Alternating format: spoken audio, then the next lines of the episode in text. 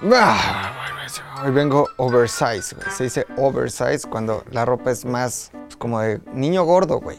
Oversize. No pegada, güey. Una M. M, M, M, M. Para nosotros M, güey. ¿No? O sea, yo por lo regular uso XS, pues para que se me vea el, pues, el músculo, güey. Yo también, güey. Pero M, güey, a veces hay que andar oversize, güey. Y con Mickey Mouse, qué mejor, cabrón. Discúlpame por grabar hasta ahorita, güey. Son, no mames, ya son las 6:10, cabrón. Y vamos a, ¿qué hora íbamos a grabar? Las 5. 5, 4, 3, 2. Bienvenidos a Historias Virgas, el mejor podcast de historia en el mundo. Yo soy McLovin. Muchas gracias a toda la gente que me quiere, cabrón. Y a la que no me quiere también, cabrón. Bendiciones para todo el mundo, güey. Para toda la gente del universo. Viva la gente, la hay donde quiera que vas. Viva la gente, es lo que me gusta más. Con más gente a favor de gente en cada pueblo y nación, habría menos gente difícil y más gente con corazón. ¿Quién lo dijo? No sé, es una canción infantil que me gustaba mucho, que yo cantaba en el kinder. Corría el año de 1990 tal vez, güey. Si nací en el 85, a los 5 yo estaba en el kinder en el 90, güey. Soy un niño que creció en los 90. Tortugas Niñas Mutantes, Big Man, Bisbirige, güey, El Diván de Valentina, Honda Su Silla, Los Caballos del Zodiaco, Dragon Ball. Sí, Mecánica Popular para Niños, güey, que salía Alicia Cuthbert, que es esta mujer que estamos viendo ahorita, que sale en la película de The Girl Next Door.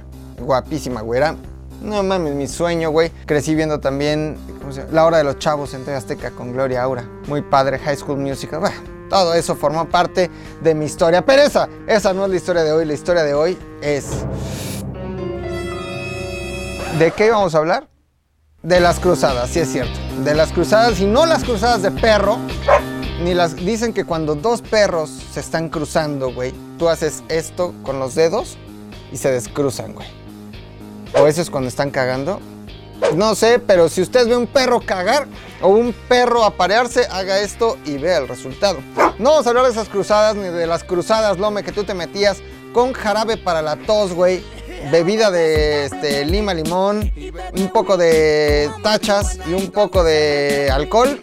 Esas cruzadas tampoco, sino de las cruzadas por recuperar la Tierra Santa, eh, de que había caído en manos de los infieles y que la cristiandad se empeñó durante un chingo de años de ir y partirse la madre a lo pendejo contra los musulmanes que estaban en Jerusalén con tal de recuperar que Tierra Santa. ¿Habría sido esa la verdadera razón de las cruzadas, querido podcast de historias vergas? Escucha.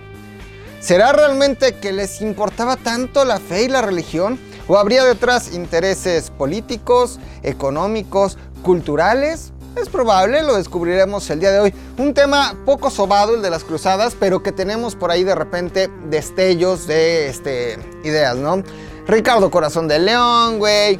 El mío Cid Rodrigo Díaz del Vivar, alias el Cid Campeador, que era un pelafustán y que igual luchó para los musulmanes que para los reyes este, católicos. Saladín, vamos a hablar de Saladín, de algunos papas, Eugenio III. En fin, vamos a hablar de las ocho o tal vez nueve cruzadas. Hay quien dice que fueron nueve. Yo creo que la novena cruzada es parte como de la cola. De la octava cruzada, pero vamos a hablar de las ocho cruzadas principales, de las cruzadas mayores, que según recuerdo fue la primera, la segunda, la tercera y tal vez la cuarta cruzada, de la quinta en adelante, pues se consideran cruzadas menores porque en realidad no fueron tan importantes. Las cruzadas mayores es cruzadas de unos Dobermans y las cruzadas menores de tacitas de té, güey de pe- perro de pobre. Tengo un issue, perdón, si ustedes, o sea, yo amo a los animales, los respeto, los quiero mucho, Lome. Yo sé que tú también. Pero tú tienes French Poodle. No. Es lo que se considera un PDP, un perro de pobre, güey. O PDA, un perro de azotea, güey. El French Poodle tuvo un momento de apogeo que todos querían su tacita de té y su perrito ahí. Ya, güey, está en desuso el French Poodle, cabrón. O sea, en súper desuso, güey. Pero esta es una tacita de té, sería una cruzada menor. Analizaremos el contexto, pero principalmente entenderemos qué había detrás. No fue simplemente una lucha de cristianos contra musulmanes. Fue una lucha principalmente del mundo occidental cristiano contra turcos selyúcidas. No fue necesariamente contra árabes naturales, sino contra turcos selyúcidas del centro de Asia. Eso es lo que vamos a descubrir, su expansión, cómo se partieron la madre, valió la pena, no valió la pena, cuál fue el resultado. Es muy interesante todo, amiguito, lo que vamos a descubrir el día de hoy. Esto es Historias Virgas, el mejor podcast de historia en el mundo. Comenzamos.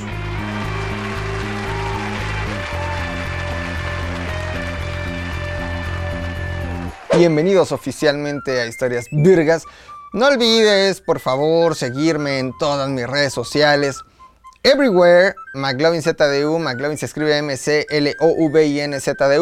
Mm, Instagram, Twitter y Facebook, TikTok lo uso en realidad solo para ver bailes, lo El dracuqueo el, el, empalador, el otro el de ay rico, no, rico, rico, rico, rico, rico, rico, ay rico, rico, rico. Ese lo veo mucho. Después de ay rico, rico es está enterita y tiene tremendo culo. Eh, yo lo uso TikTok para eso. Si lo está escuchando en este momento a través de Spotify, Apple Music, eh, Amazon Music, iBox, Himalaya, Deezer, wherever, I don't care. Vaya usted corriendo en este momento a YouTube y suscríbase en ZDUMX, al canal de ZDUMX, donde lunes tras lunes subimos un nuevo Historias Virgas, que este, nos está yendo muy bien lo mío.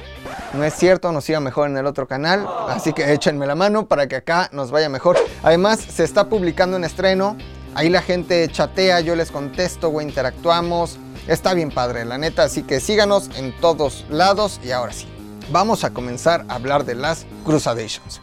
Pero antes de hablar de las Crusadations, vamos a hablar de los turcos selyúcidas. Existe una confusión grande en el mundo, mi querido Lome. Una confusión natural, ¿no? Porque no somos pues, tan expertos en geopolítica o en eh, cultura de las civilizaciones, pero eh, no todos los árabes son musulmanes, ni todos los musulmanes son árabes, ni los turcos en realidad son árabes. Hay que entender que los árabes son de forma natural este pueblo natural de la península arábica, ¿no? La botita que estamos viendo en este momento, esta botita es una península en donde están pues los árabes reales.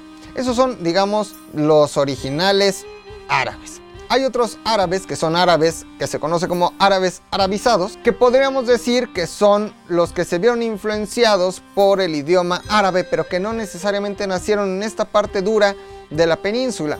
Hablaríamos, por ejemplo, de los árabes descendientes de Abraham y de Agar que tuvieron a su hijo y que se fueron a la Meca y que de ahí viene un pueblo que no necesariamente es árabe natural, sino es un árabe arabizado, ¿no? Em, pero al final toda esta región se ve influenciada por la cultura árabe. Sin embargo, los turcos, los turcos no son los turcos de Turquía. Eso es muy importante también que, lo logremos y que lleguemos a entenderlo. Lo que hoy conocemos como Turquía y su capital eh, Estambul, antes era Constantinopla o la sede del Imperio Romano de Oriente. Es decir, era un territorio cristiano que fue conquistado por los turcos originales o nativos turcos los turcos no estaban en Turquía. Esos turcos que hoy están en lo que era Anatolia o en, esta parte que hoy conocemos como Turquía, en realidad estaban muchísimo más influenciados pues por pueblos eh, griegos o por otro tipo de cultura que no necesariamente era la cultura turca, pero al final ahí llegaron los turcos eh, en esta lucha también en el contexto de las cruzadas, se quedaron ahí y hoy es Turquía. Pero los turcos, que no son árabes, sin embargo los turcos hablan turco, pero leen el Corán en árabe, ¿no? Tienen que hablar árabe, pero no son árabes. Salieron del centro de Asia. Nos han enseñado que hay continentes.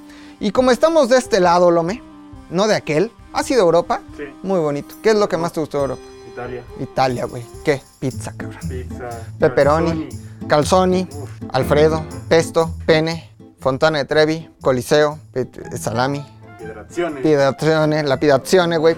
Es muy bonito este, Europa, ¿no? Ese continente se llama Europa, sí. Pero tenemos que entender que nosotros, como estamos de este lado, estamos separados pues porque hay mar. Así de sencillo, el Pacífico, el Atlántico, y nos han hecho creer que existen continentes separados. Si yo te pregunto, Lome, ¿cuáles son los continentes? ¿Qué me contestarías? América. Muy bien, que chinga su madre, ¿no? América, que chinga su madre. El segundo, África. África, muy bien, güey. Europa. Europa, Asia Asia. y Oceanía. Tienes toda la razón, güey. Tienes toda la razón. Pero lo que pasa es que en realidad Europa y Asia, pues no están separados en realidad. Es una gran masa continental. ¿A quién se le ocurrió decir que de aquí para allá era Asia y de aquí para allá era Europa? ¿Quién sabe, güey?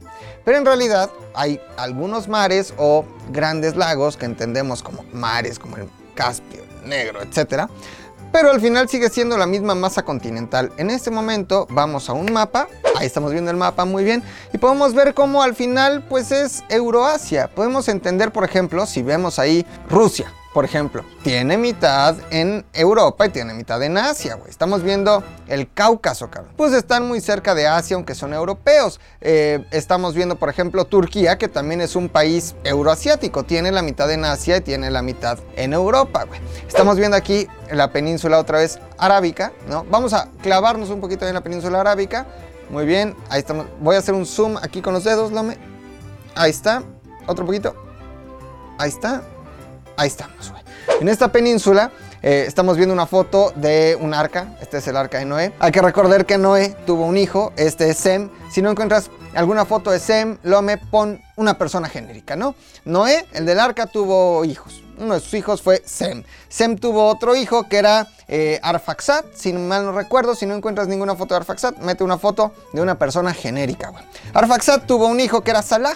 Salah a tu vez tuvo a Eber. Eber a, tu vez, a su vez tuvo a Joktan. Y Joktan pues es el padre de los Joktanitas. Los Joktanitas pues son los árabes originales de los que les hablaba yo en un inicio. Si nos vamos un poquito más para arriba, ahí es donde encontramos a los árabes arabizados, ¿no? Que no son necesariamente los puros, sino eh, los descendientes de Abraham y Agar, que fue eh, Ismael, y de Ismael Adad, y de Adad los Adaditas, ¿ok?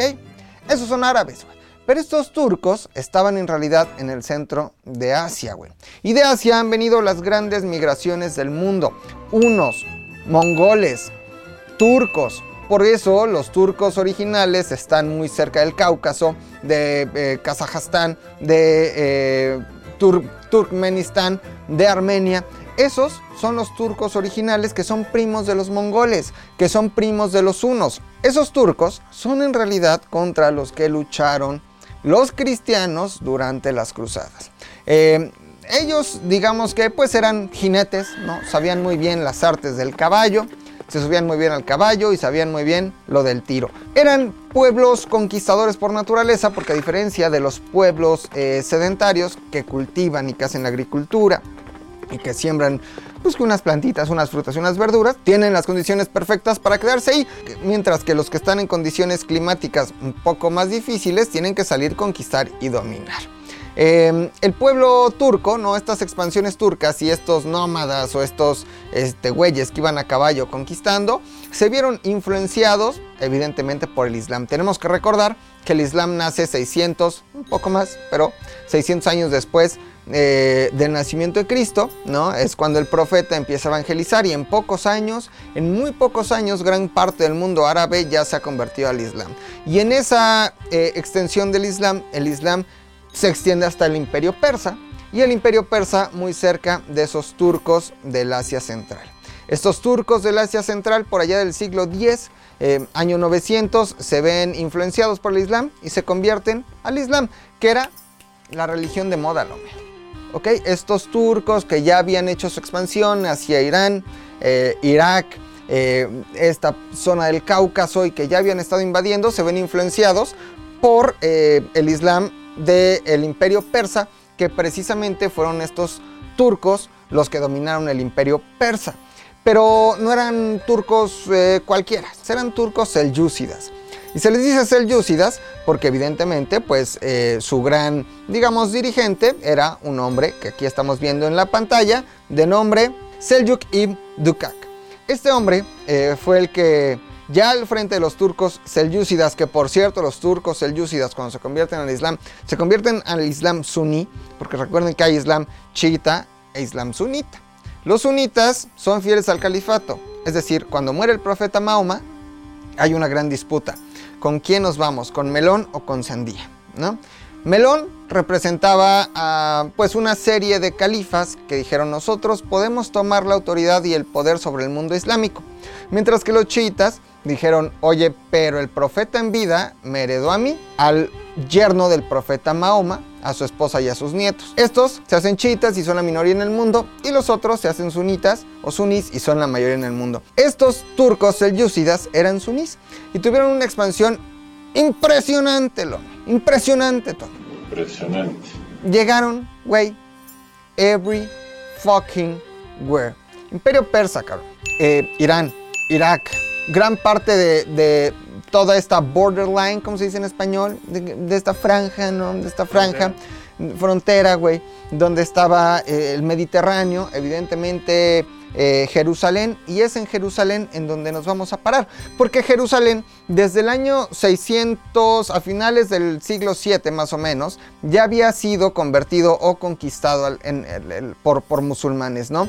Jerusalén ya era musulmán, ya era un Jerusalén musulmán. Ahorita vamos a entender por qué es tan importante Jerusalén para las cruzadas y para la humanidad, ¿no? Pero ya era musulmán. Sin embargo, eh, más de 300 años adelante, llegan estos turcos selyúcidas y conquistan Jerusalén, que ya era musulmán, es decir, son musulmanes conquistando musulmanes. Pero ¿qué es lo que pasa? Que antes de, los, antes de que los turcos selyúcidas llegaran a Jerusalén, a Jerusalén podía peregrinar quien fuera.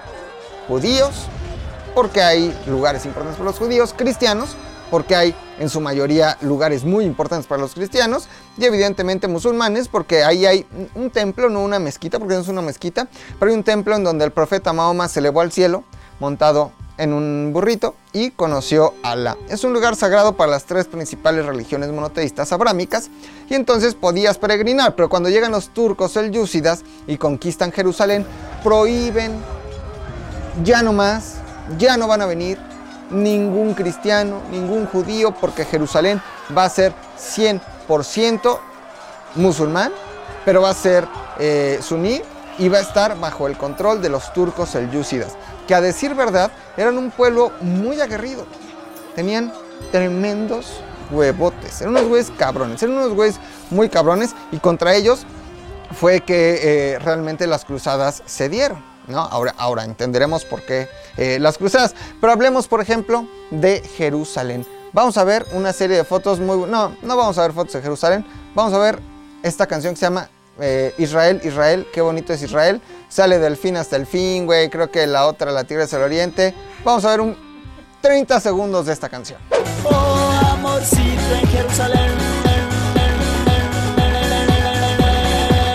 Yo te amaré.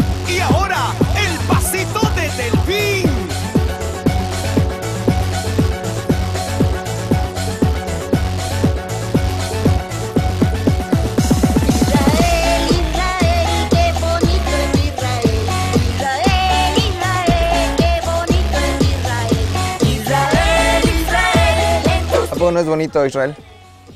Israel, Israel. Qué bonito es Israel, cabrón. Que no tiene nada que ver el video, güey. No tiene nada que ver el video, pero al final. Fíjate, ustedes a que no sabían que Metepec, Estado de México, es ciudad hermana de Jerusalén. Es, es ciudad hermana, cabrón. Es real, güey. 100% real, no fake. Metepec muy bonito. Tierra del obispo, del chorizo verde y de mi querido Bebo, güey. Exactamente. Metepec. De hecho es ahí donde le guardan culto a, los, a, las vacas. A las vacas, güey. Ajá, por eso es que. Sí, sí, sí, sí. No, mi Bebo es un buey. Es un bueyzazo. Pero bueno, Jerusalén es muy importante, yo les decía, para las tres eh, religiones abrámicas monoteístas. Desde el año 632, Jerusalén ya era un territorio musulmán. Fue por ahí del año 1070 que llegan los turcos selyúcidas. Ahora, ¿por qué es tan importante Jerusalén? Vamos a ver algunas características. Eh, por ejemplo, para los judíos está el muro de la lamentazione o el muro de los lamentos, que supuestamente está construido con los restos del templo del rey Salomón. Y ahí está el muro de los lamentos, a donde van los judíos a qué? lamentarse, güey. Si se llamara el muro de las risas, aquí irían. El muro de los meados. El muro de los lamentos van y se lamentaciones, güey, ¿no? Y que originalmente, pues digamos que según la Torah, el Corán y el Antiguo Testamento, pues es la tierra elegida para el pueblo judío en donde todo pasó, en donde todo pasó principalmente para los cristianos. ¿Qué hay en Jerusalén? ¿Qué hay? ¿Qué hay? Tierra Santa. Tierra Santa, güey. Santo Sepulcro. Que el Santo Sepulcro, pues evidentemente es pues, en donde murió Cristo, ¿no? También está el cenáculo, que es el lugar, antes de que piensen mal, el cenáculo es el lugar en donde eh, se llevó a cabo la última cena, ¿ok? Está ahí. Ustedes han visto sus pues, últimas cenas así colgadas, ¿no? Mm. El cenáculo ah, está en Jerusalén. Exactamente, que, está como ¿A ti qué te sirvieron? ¿No? O pásame un pan. Cómete un pan, cómetelo, cómetelo, cómetelo, cómetelo, cómetelo, cómetelo. Tengo un chicle. Además del cenáculo, está el Monte de los Olivos, en donde pasó las últimas horas Jesucristo antes de ser capturado. Eh, también está la iglesia del, también está la iglesia del Padre Nuestro, eh, que es el lugar. A ver, entendamos que estos son hechos bíblicos que ahí sucedieron y después se hicieron iglesias en esos lugares. Pero en donde hoy está la iglesia del Padre Nuestro, ese fue el lugar en donde Cristo les enseñó a orar el Padre Nuestro. Pater noster a caelis, santificatur nomen tum, adveniat nomen tum en latín o en español, ya se lo saben ustedes. También está la vía dolorosa, la vía dolorosa que es evidentemente todo el recorrido que tuvo que hacer Jesucristo cargando la cruz, en donde tuvo las caídas y en donde, como su nombre lo dice, era una vía dolorosa. La iglesia de Santana, que hoy está en el lugar en el que nació la Virgen María, es la iglesia de Santana, eh, y también está el lugar desde donde ascendió Jesucristo al cielo, que es el edículo, edículo de la ascensión. Es un lugar de suma importancia para la cristiandad. Es Jerusalén, es el lugar en donde todo pasó, en donde todo lo que dice la Biblia pasó. Es Jerusalén. Pero ojo, también es un lugar muy importante para el mundo islámico. Breve aclaración, Islam es el nombre de la religión, musulmán es aquel que profesa la religión islámica. Eh, ¿Qué hay ahí? Está la cúpula de la roca, una cúpula construida alrededor del lugar en donde eh, Abraham estuvo a puntito de matar a su hijo Isaac. A puntito de matar a su hijo Isaac. Ahí está este, la cúpula de la roca, pero en ese mismo lugar, ahí al ladito, está este templo desde donde el profeta Mahoma ascendió al cielo y es un lugar de suma importancia para el mundo islámico, además de la Meca, evidentemente, ¿no? Em, y, de algunas mezquitas que son importantes para el mundo, para el mundo eh, musulmán, pero este lugar es de suma importancia porque aquí fue en donde el profeta ascendió al cielo y conoció a Allah. Entendamos entonces que pues estos turcos selyúcidas tenían el control absoluto de Jerusalén y que ya ningún cristiano, nadie podía ir a peregrinar a Jerusalén. Tierra santa y el control musulmán fue el gran pretexto para que el mundo cristiano occidental dijera, güey, vamos a rompernos la madre.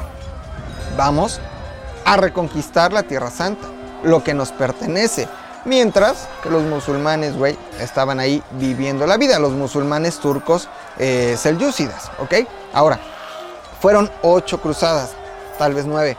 Mm, las históricas, porque existieron cruzadas, que en realidad si entendemos cruzadas como las luchas de la cristiandad contra el mundo eh, y, contra el mundo musulmán, pues existieron también cruzadas en España, hubo muchas cruzadas en, en España, este contexto en donde eh, se desarrolló la leyenda y el mito, que aunque sí existió, pero del mío eh, y figuras muy importantes, la batalla de, las naves de Tolosa, etc. Pero hubo ocho cruzadas esenciales. ¿Por qué les decían cruzadas, Tony?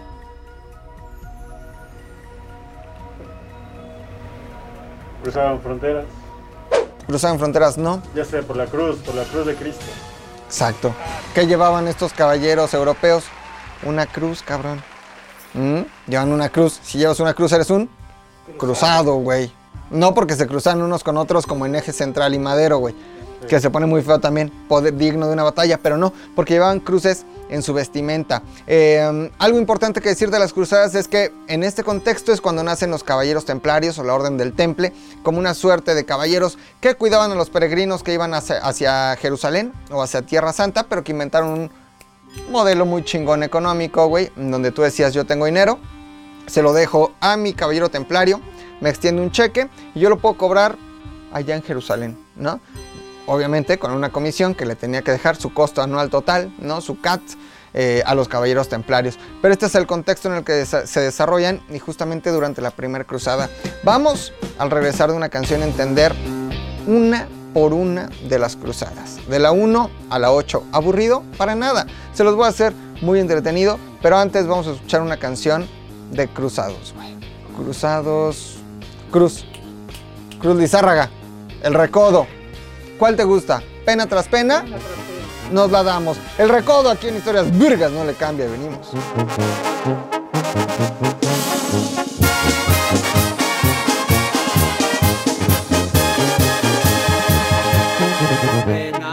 Pena.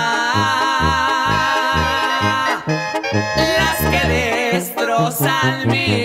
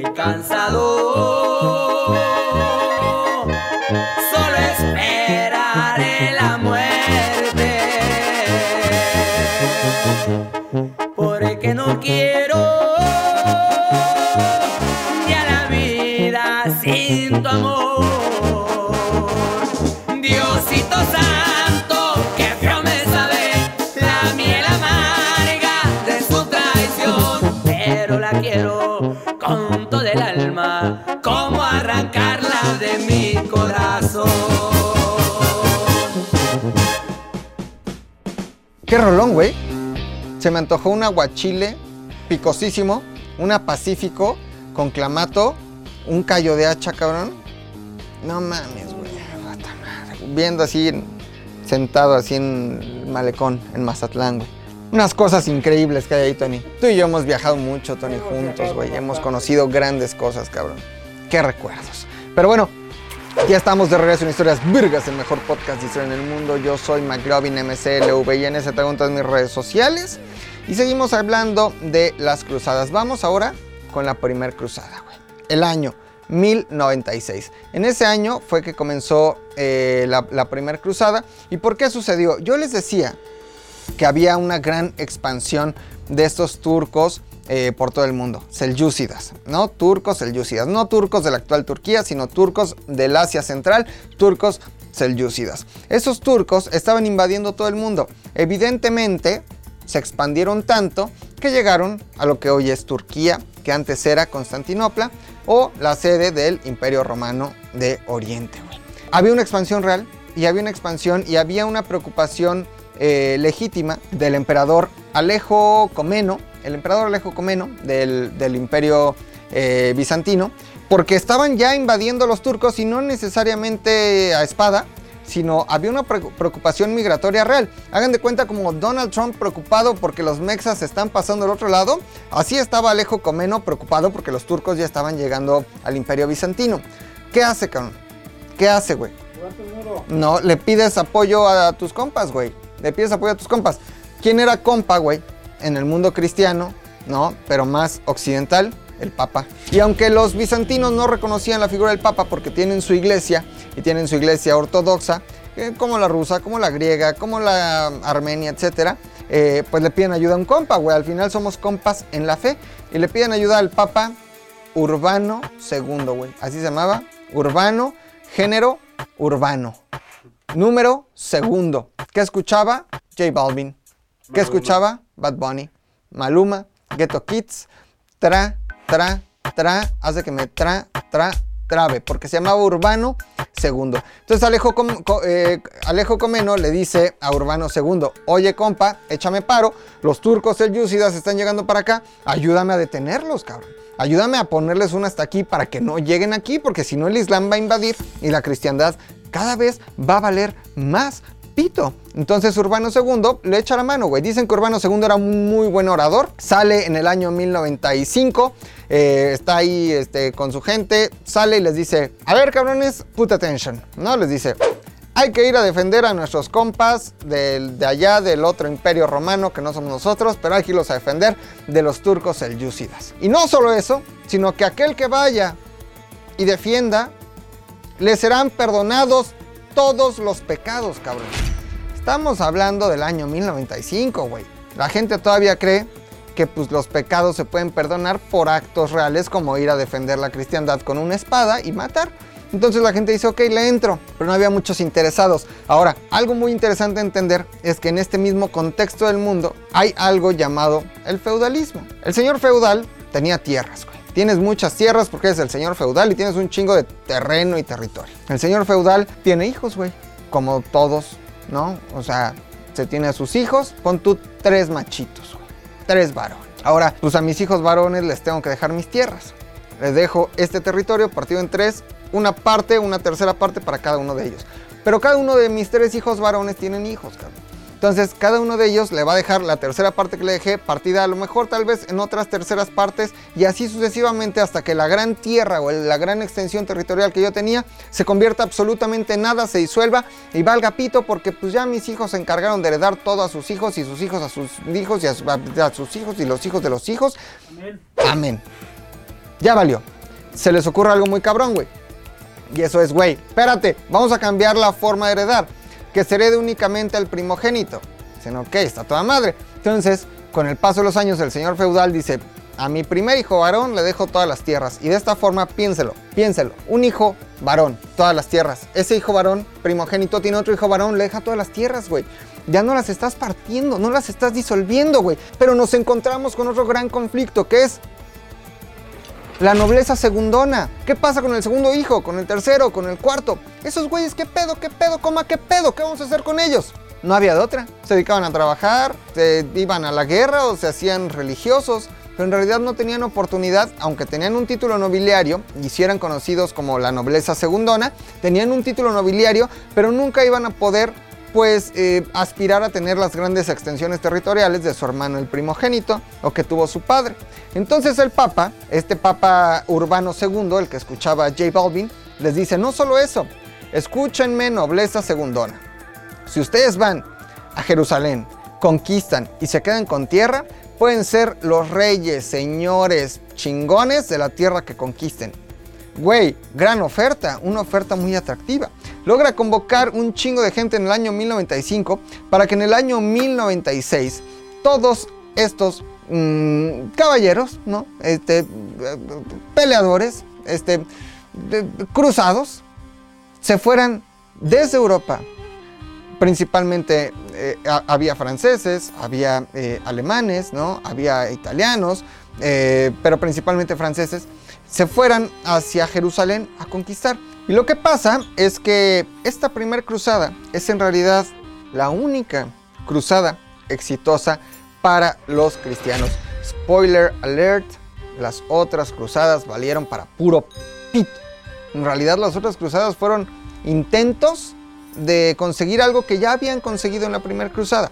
¿Qué es lo que pasa? Que llegan todos los cruzados y evidentemente conquistan todos los territorios por los que van pasando en esta costa del, del Mediterráneo y van fundando reinos. El de Edesa, el reino de Jerusalén, el de Antioquía y evidentemente pues toman Jerusalén y logran expulsar momentáneamente a los turcos selyúcidas que estaban en Jerusalén. El saldo, chingo de muertos, chingo de muertos. Inclusive hubo algo que fue la Cruzada de los Niños, en esta primera cruzada, en donde el Papa se sintió tan poderoso y tan protegido por Dios que dijo, somos tan chingones que si mandamos niños cruzados a matar turcos selyúcidas, ganamos porque Dios está con nosotros. La neta es que en ese momento Dios no estuvo con él, porque todos los niños cruzados que mandaron eh, a Jerusalén murieron. Pues sí, ¿a quién se le ocurre mandar? Imagínate, mandas a tu sobrino Kevin ahí que apenas está creciendo, está aprendiendo el A, B, C, D. A, B, C, D. In the morning, brush your teeth. In the morning, brush your teeth. Lo mandas, cabrón, al Kevin de 5 años a cruzarse, no a cruzarse, sino a pelear contra los turcos selyúcidas. El resultado va a ser letal para tu sobrino, el Kevin, cabrón. Pero bueno, al final los grandes guerreros o los grandes cruzados lograron la victoria en el año 1099. Dijeron, güey, Jerusalén es nuestra. Tenemos el reino de Jerusalén, el reino de Antioquía, el reino de Edesa. Todo va a estar cabrón, lo hicimos muy chingón. Pero lo que no sabían es que estos turcos selyúcidas iban a recuperar Jerusalén en muy poco tiempo. Pero antes de Jerusalén fue el eh, reino de Edesa. Estos turcos toman Edesa y ese es justamente el pretexto para que comience la segunda cruzada. Lome, te voy a poner a prueba acá. A ver. Si la primera cruzada terminó en el año 1099 y la segunda cruzada comenzó en el año 1144, tienes 5 segundos para decirme cuántos años pasaron. Fueron 45. Muy bien. 45 años, cabrón. Se ve que fuiste a la Náhuac. Muy buena escuela. Vence el bien con el... Mal. Exactamente. Pinche imbono malum. Exactamente, vence el bien con el mal. O diría el TEC de Monterrey. ¿El TEC de Monterrey no tiene eslogan o sí? Eh, arriba los Borregos, ¿no? Ese es el El, eslogan. ah, borregos, borregos, ra, ra, ra. Ahora, el Ibero sí tiene, güey, que es... es- va- vamos, vamos aquí enfrente al, al, al Big Yellow, güey, y hacer Santa Fe. Este, el Poli sí tiene, güey, la ciencia al servicio de la patria. La UNAM sí tiene. eh, Goya, Goya, cachun, cachun, ra, ra, por mi raza hablará el espíritu. Grande Darío Verón, grande Leandro Augusto, grande Picolín, grande eh, Moctezuma. Moctezuma Ajá. eh, grande, ¿quién Sergio más? Bernal. Sergio, güey, el capitán, cabrón. Beltrán también grande, güey. Grande eh, Leandro Augusto, grande Goyo, grande Hugo Sánchez, grande el Tuca Ferretti cuando estuvo en los Pumas, grande López Dóriga, grande Loret de Mola, grande el Doctor Narro, grande Carlos Slim que también le va a los Pumas, grande Elias Ayub que también le va a los Pumas. Y evidentemente grande yo que también le voy a los Pumas. 45 años habían pasado entre la primera y segunda cruzada.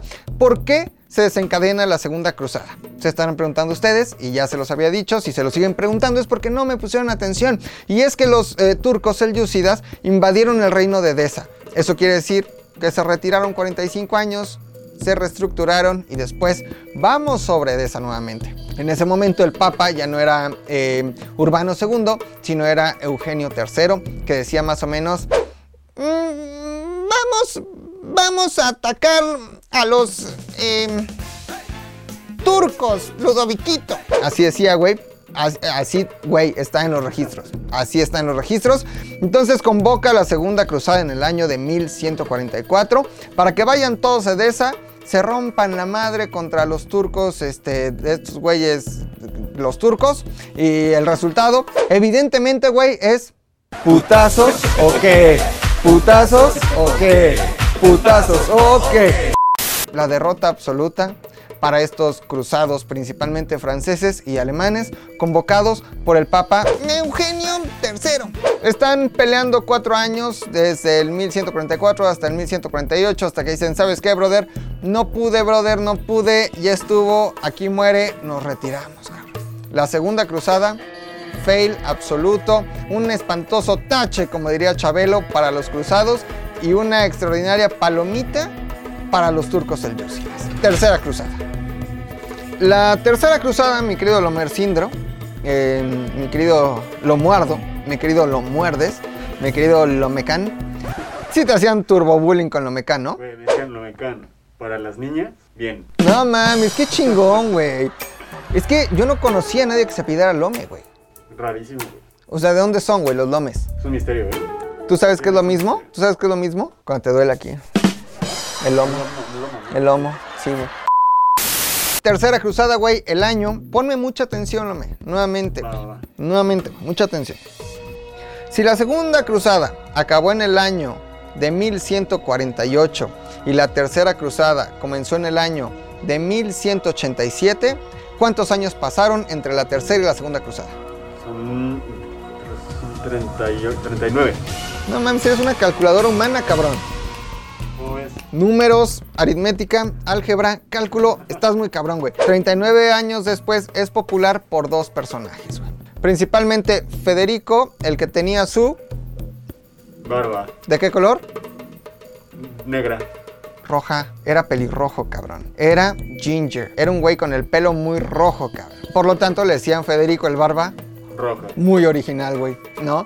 Si ha sido Federico que le faltaba una mano y le han dicho Federico el manco, güey. Si hubiera sido Federico con un ojo visco, le hubieran dicho Federico el visco, pero su eh, eh, rasgo característico era una barba roja, le decían Federico, barba roja, emperador alemán. Y por otro personaje muy famoso que fue Ricardo, si te suena, güey. Ricardo, Ricardo Tuca Ferretti. no. El Tuca no. Monreal tampoco. Ricardo Truc, No, Anaya tampoco, Ricardo Tapia, Robin tampoco. Ricardo, te voy a dar una pista, Ricardo, Corazón. Heart. ¿ok? Ricardo Heart. Ricardo Corazón. Cora- Corazón de León. Güey, Tony está en otro pedo, güey. O sea, Lome, ¿qué pedo, güey? Tony te está ganando, cabrón.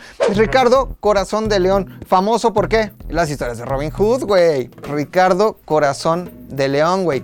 Ricardo Corazón de León y Federico Barbarroja fueron pelear otra vez, fueron a pelear otra vez a esta dehesa en contra de un personaje que aparece en el escenario cruzado muy importante. Saladín, Saladán, Alabín, Bom, va. ¿Otra vez?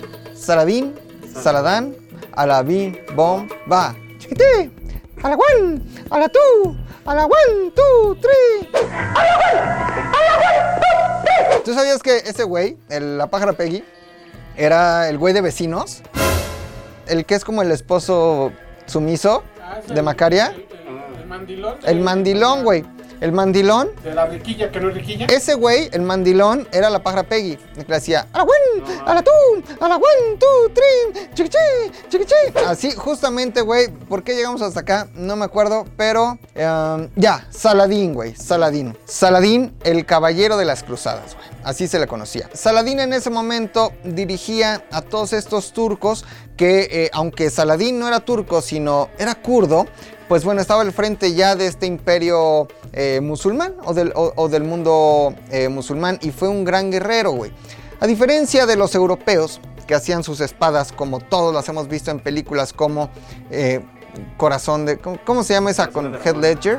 No, una con Corazón que es como un caballero. Máscara, el cabello de la máscara. algo así. Algo así, güey.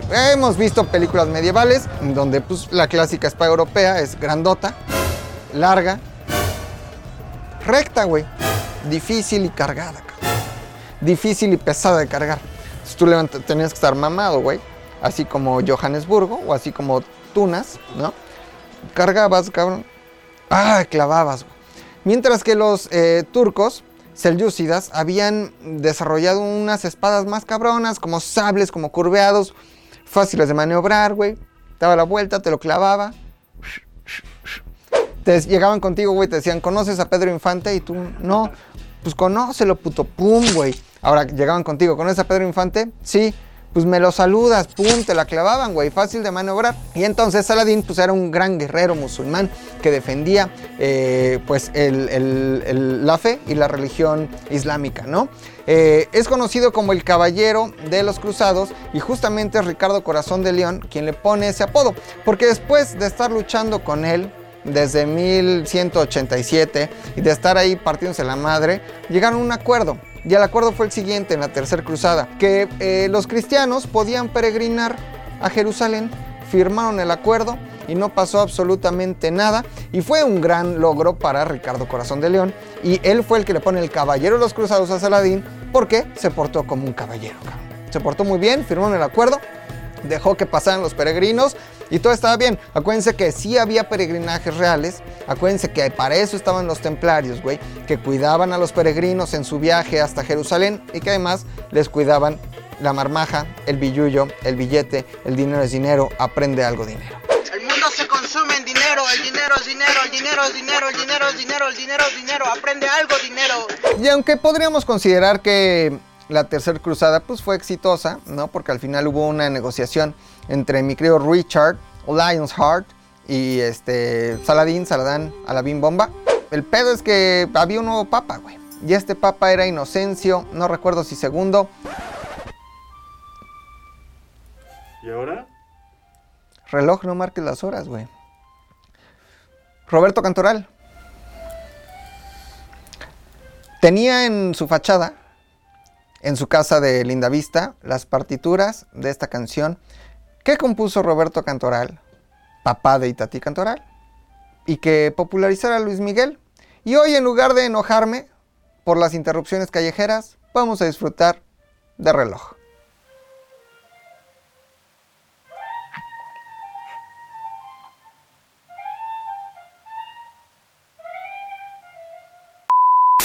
Ya pasó la serenata, ya se fue y ahora sí hablemos de Inocencio III, güey. Era tercero, yo les dije que no sabía si era segundo o tercero, y es lo que menos importa, pero ya confirmé. Y era Inocencio III, güey. Inocencio III convoca a la Cuarta Cruzada en el año de 1199, te dije, ah, 1199 convoca a la Cuarta Cruzada, güey. El objetivo, otra vez, recuperar Edesa, recuperar el reino de Edesa, recuperar Jerusalén, quedárselo para siempre. El motivo siempre fue exactamente el mismo, vamos por Jerusalén.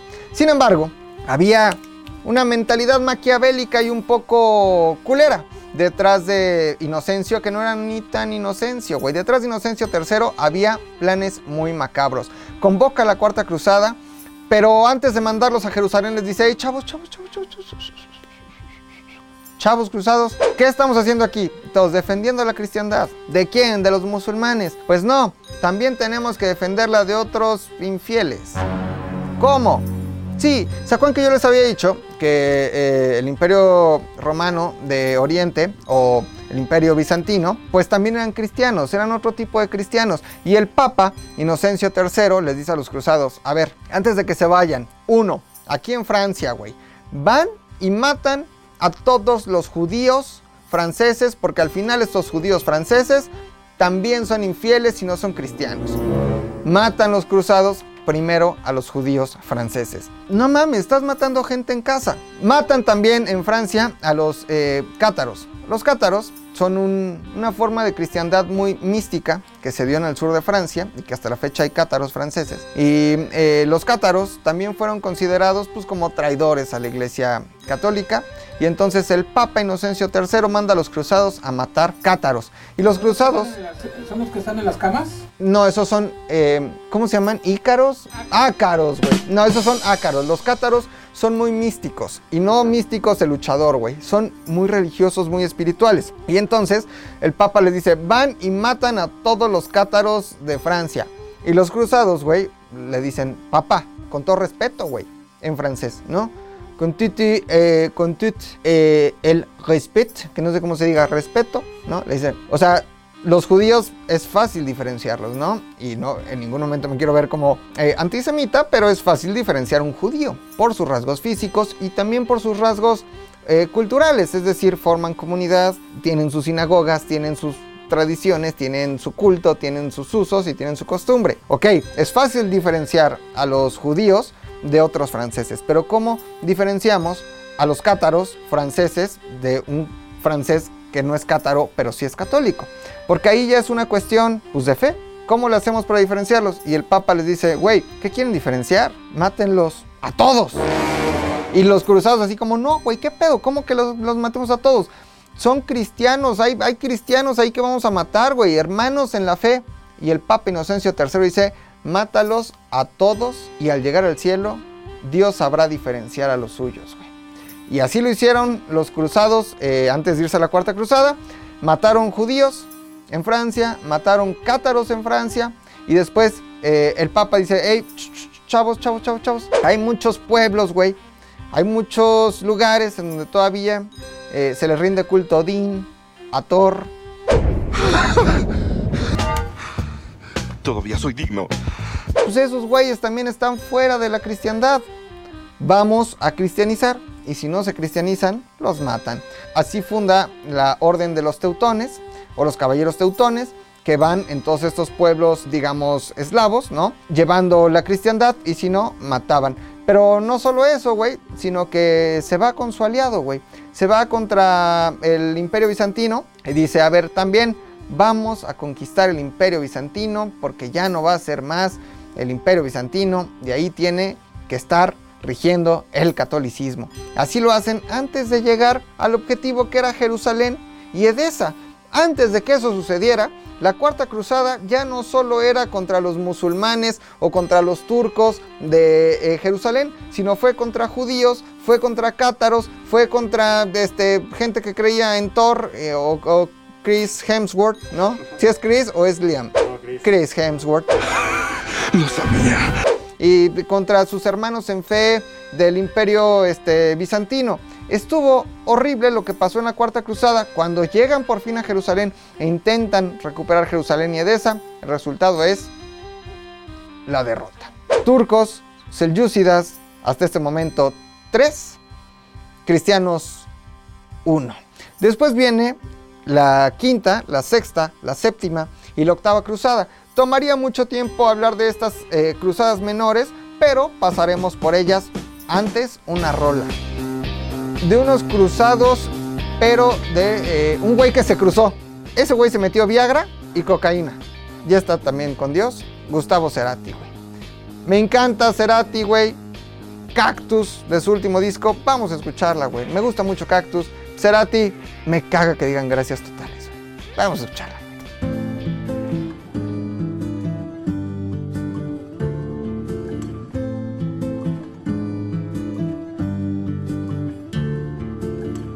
Un cactus suaviza mis yemas con su piel. Tiene cien años, solo florece una vez en tu nombre. Tu nombre. Y tiene un veneno más amargo que la hiel. Y con solo invocarte voy a convertirlo en miel en tu nombre. En tu nombre.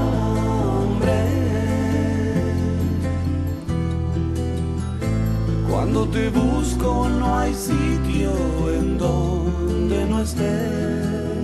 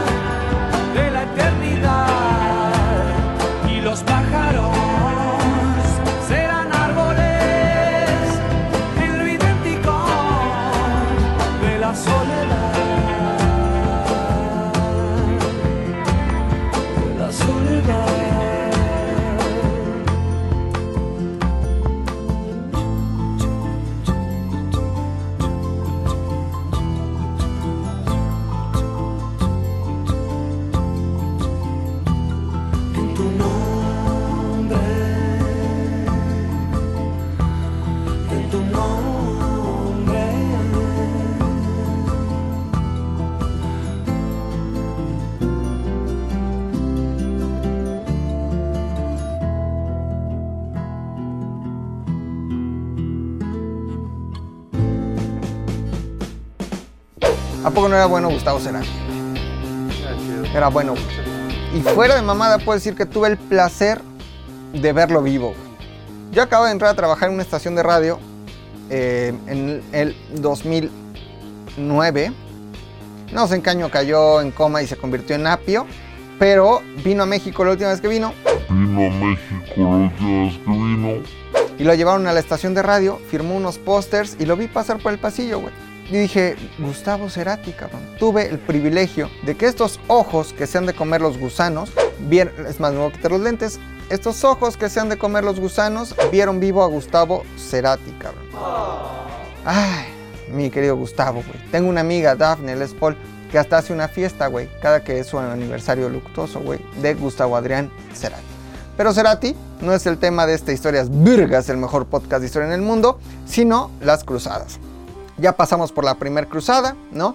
Entendimos que fue la única cruzada en la que ganaron los cristianos. Esta eh, cruzada que su objetivo inicial y principal sí era recuperar Jerusalén y que la ganaron por un factor importantísimo que fue el factor sorpresa. Estos turcos selyúcidas nunca esperaban eh, el ataque de los cristianos y solo por el factor sorpresa fue que lograron ganar en la primera cruzada.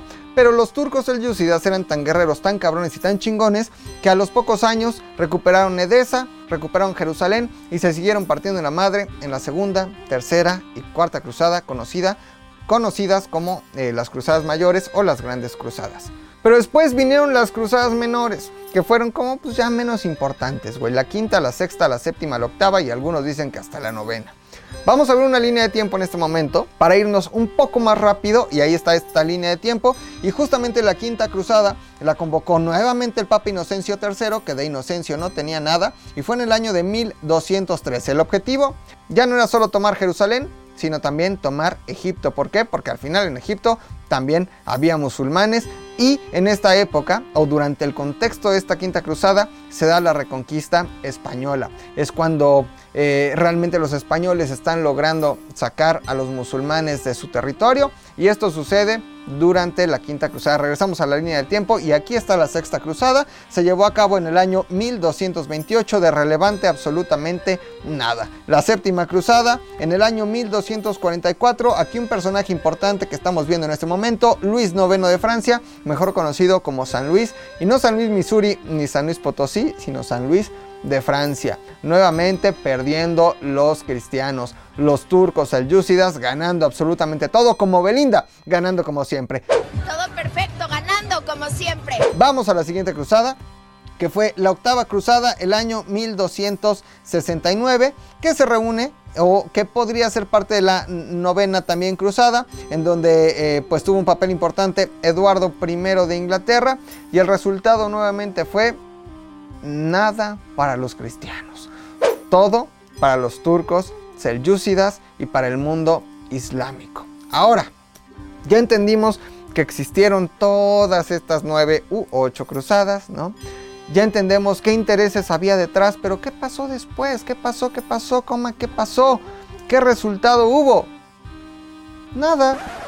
En realidad es que fueron eh, esfuerzos inútiles del mundo cristiano europeo por una conquista territorial, por luchas de fe que han sido muy idealizadas en el mundo occidental, en las películas hollywoodenses, en las historias o en los mitos europeos, en los ingleses, en los alemanes, en los franceses, en los españoles, que han sido realmente motivo de grandes historias, pero no son los grandes pero no fueron los grandes vencedores. Los grandes vencedores fueron los musulmanes turcos que si no hubieran sido tan chingones, hoy no tendrían un país llamado Turquía en un lugar que en su momento fue un imperio cristiano.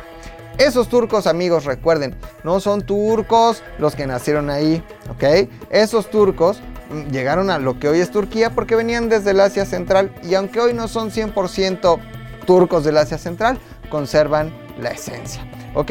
El resultado fue, se fue una lucha, una guerra santa, que además es una idiotez decir guerra santa. No puede haber una guerra que sea santa.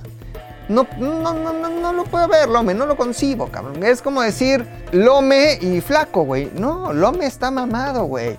Es como decir eh, Tony y diabetes. No, güey, no van juntas, van separadas. ¿Va?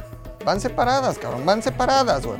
Así la Guerra Santa, güey. Así la historia de estas ocho cruzadas, entendiendo también que uno de los motivos principales fue la expansión eh, de los turcos selyúcidas y la preocupación de que llegaran a invadir literalmente toda Europa. Ahora, sí funcionó en algo. Funcionó en que eh, la expansión fue contenida y aunque no recuperaron 100% Jerusalén, pues la expansión musulmana no pudo ser más grande. Recuerden, por ejemplo, eh, Vlad Tepes, ¿no? El, el empalador. La cuqueo, el empalador, la culeo, un taladrador. Vlad Tepes, eh, emperador de Valaquia, mejor conocido como Drácula, ¿no? Eh, que había crecido como parte de eh, una ofrenda o cuando el imperio otomano tomaba, por ejemplo, un lugar, se llevaba al hijo del emperador y no hacía nada más más que llevarse al hijo del emperador secuestrado y lo crecían y lo educaban como un musulmán más en las artes eh, otomanas, ¿no? En la guerra, en la literatura y en la fe. Y cuando eran grandes los regresaban y así seguirían siendo leales al imperio eh, otomano. Vlad Tepes creció junto a Mehmed II, el que años después logra por fin derrocar al imperio eh, bizantino. Vlad Tepes fue el gran defensor de la cristiandad en gran parte de Europa. Este que hoy conocemos como Drácula, Vlad Tepes, el hijo del dragón, fue el gran defensor de la cristiandad en su territorio. ¿Que dónde estaba? ¿De dónde era Vlad Tepes? De Transilvania, Eh, ¿Dónde está ese pedo? en Europa, en algún lado, En- en, una montaña. ¿Dónde está? Espérate, ¿cómo se llama? Rumanía. Muy bien, Tony. Rumanía, exactamente. De donde son los gitanos y donde es Ina, güey. Una cantante que era muy guapa. Ina era rumana. Grandes, grandes, grandes defensores de la cristiandad. Y después lo fueron los Habsburgo y eh, pues gran parte de los reyes o de los emperadores europeos que sí estuvieron constantemente defendiendo a Europa cristiana de la invasión musulmana. Ese al final podría ser el gran éxito pues, de las cruzadas o digamos pues la gran ganancia que tuvieron los europeos pues fue que los musulmanes no pudieran llegar más allá. Sin embargo, nunca pudieron hacerse al 100 de Jerusalén. Jerusalén que ya entendimos también que es un lugar muy importante que pienso visitar el próximo año. Si me están viendo los de la Embajada de Israel, páguenme el viaje. Esto fue historia... Ah, no es cierto, güey. Saludaciones, güey. El momento de las saludaciones, güey. El momento más importante de este programa. El primer saludo, un saludo muy importante y muy especial para Emanuel Guerrero. Warrior, ¿no? Le dicen el Warrior. Eh, mi querido Emanuel, gracias por verme siempre, por apoyarme siempre, este, por cuidar a tu papá ahora que estuvo enfermo. ¿Sí te cuidó? Por cuidar a tu jefe, por quererle un chingo. Te mando un abrazo grande, Manuel. Es un güey chingón, mi querido Manuel, el hijo de mi amado y querido Tony. Eh, ya saben, aquí todos los martes, este, manden su saludo. Eduardo Lea dice un saludo para mi tía Iris Sánchez de Polanco, cabrón. Ya hablaremos de la fundación de Polanco en algún momento.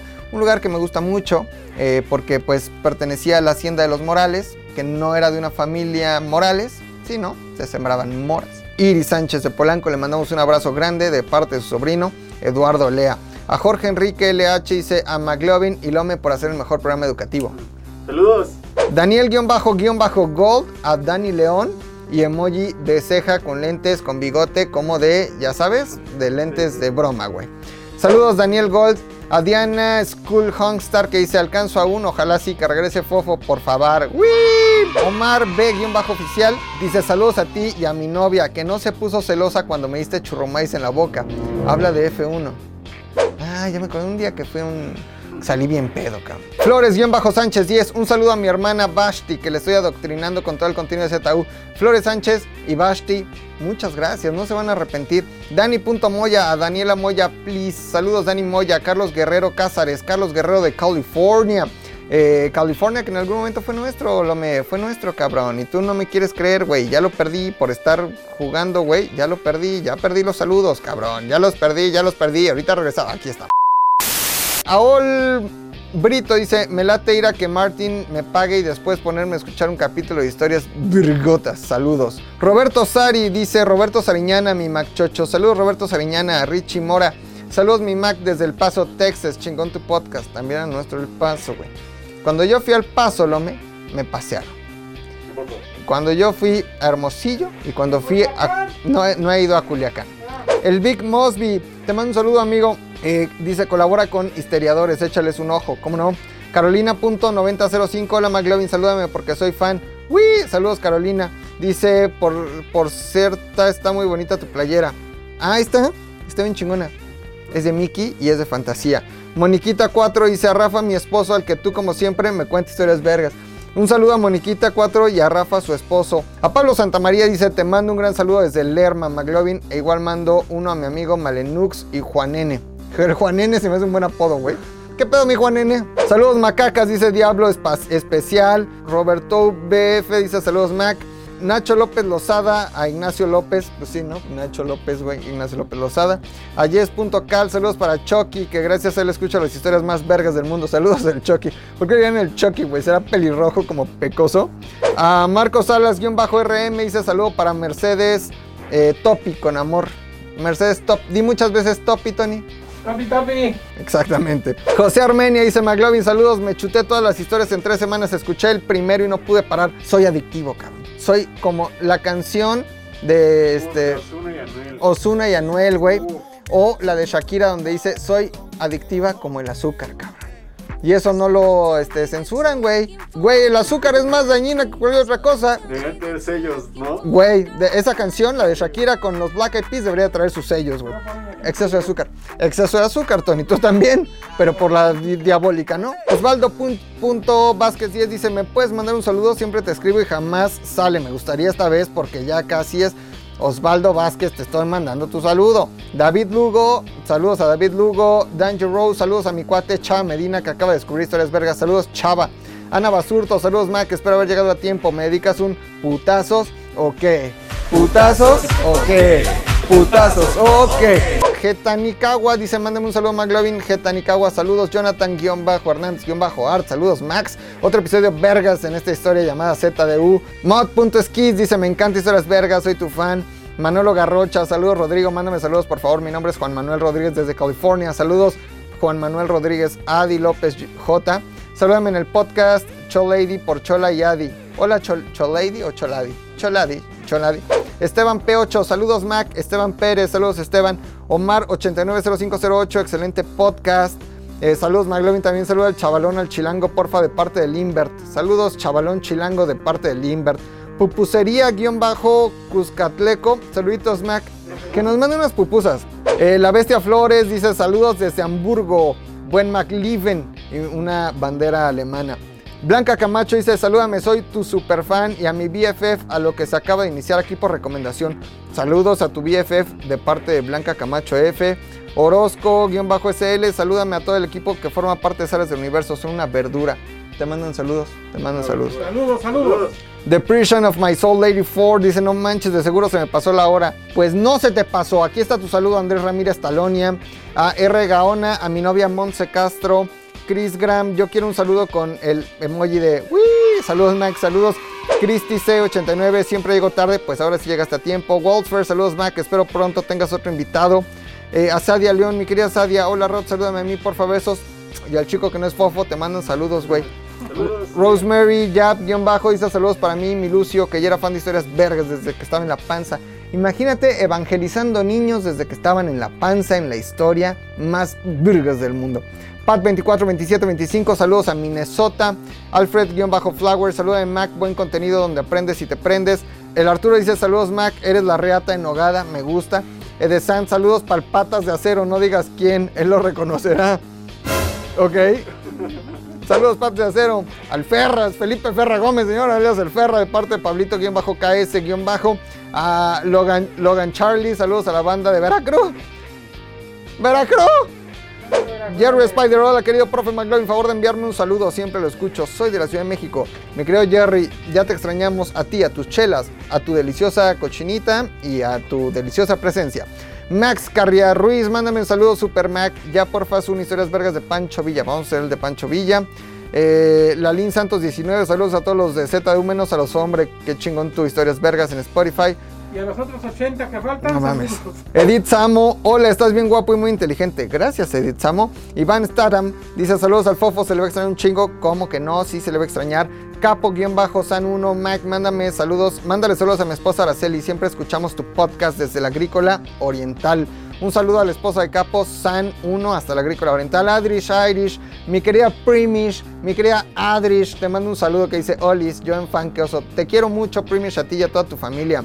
Eh, Valiciente dice saludos, eh, Dani Vega dice saludos. Eh, Ed SNX, mándame saludos, mi Mac, escucho todo el contenido de ZU, me llamo Edgar Pérez desde Chilpancingo Guerrero, a la UPB, a, a Zarelo Ramuldo, a Michimosa, Gómez, Pedro Macías Jr., Rodrigo Pérez, Jomi Gape, Davitos, el Chue Levi, Jacer Hernández, Mascarita 32, a Lowy Fe y Leo PG. Ah, mi querido Leo, te mando un abrazo, mi querido Leo.